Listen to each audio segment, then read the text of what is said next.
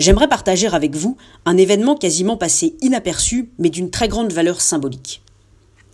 Le musée d'art moderne de Strasbourg a ouvert ses portes aux donneurs de sang au mois d'avril dernier.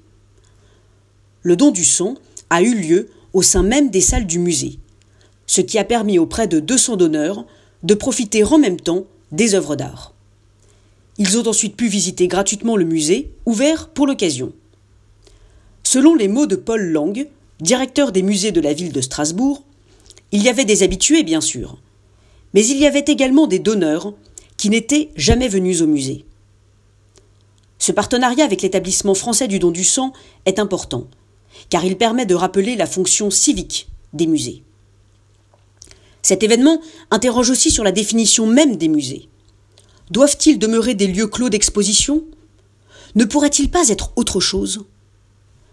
Il y a quelques mois, des représentations des œuvres du Petit Palais ont été installées dans les couloirs de la gare de Lyon. Il y a quelques jours, la ville de Reims a annoncé que des reproductions des œuvres du musée des beaux-arts seraient mises dans les vitrines des galeries Lafayette.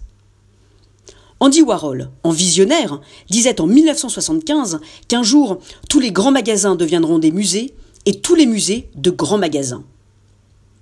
Est-ce une profanation? Une instrumentalisation de l'art? Non, bien au contraire. L'art est d'autant plus sacré qu'il est à la portée de tout le monde. De la même manière que l'art doit être distillé dans des lieux où nous n'avons pas l'habitude de le trouver, il nous faut repenser les musées pour en faire des lieux ouverts, prolongés dans les rues et accessibles au plus grand nombre. Il faudrait même transformer nos musées en tiers-lieux pour qu'ils jouent un rôle de point de repère et qu'ils soient des lieux fédérateurs, où des activités, des usages, des générations très différentes puissent s'y croiser.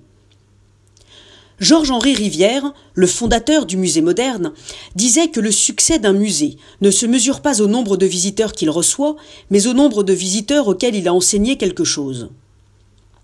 Et si le succès d'un musée se mesurait aussi à sa capacité d'hybridation, c'est-à-dire aux métamorphoses et aux rencontres qu'il provoque?